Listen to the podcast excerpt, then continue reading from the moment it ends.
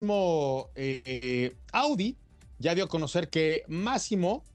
Frascella es el nuevo director de Audi Design. es importante más allá de por el nombramiento que llegará en torno al primero de junio. Eh,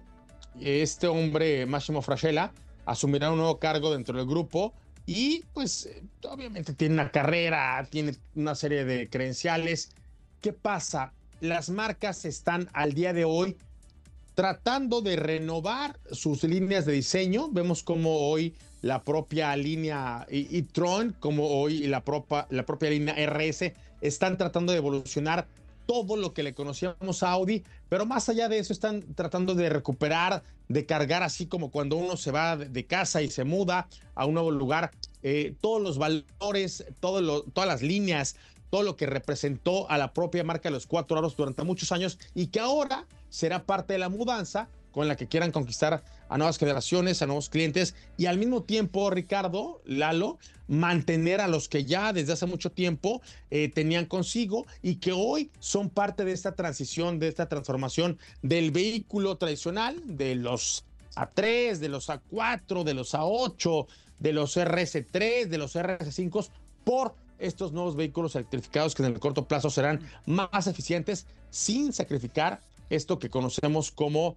el performance de la marca de los cuatro aros, Ricardo. Sí, justamente, pues Máximo Frasela eh, ya es un viejo lobo de mar, pues ha ocupado cargos tanto en Ford, también en Jaguar Land Rover y bueno, pues ahorita ya como nuevo director de Audi Design y prácticamente en los próximos años se prevé que múltiples oleadas de innovación tecnológica pues estén cambiando decisivamente en cuanto a formas y funciones de todos los segmentos de los vehículos. Así que bueno, pues de entrada ya Audi movió su pieza en el ajedrez y Máximo Frasela será el nuevo director de Audi Design. Y muy importante también, Chris, no sé qué opinas, porque a final de cuentas ya el diseño tiene mucho que ver con todo este tema que estamos platicando eh, de la aerodinámica, pero más que un tema estético, que tiene que ver también con el tema de la electrificación para apoyar justamente a más y mejores niveles de autonomía de los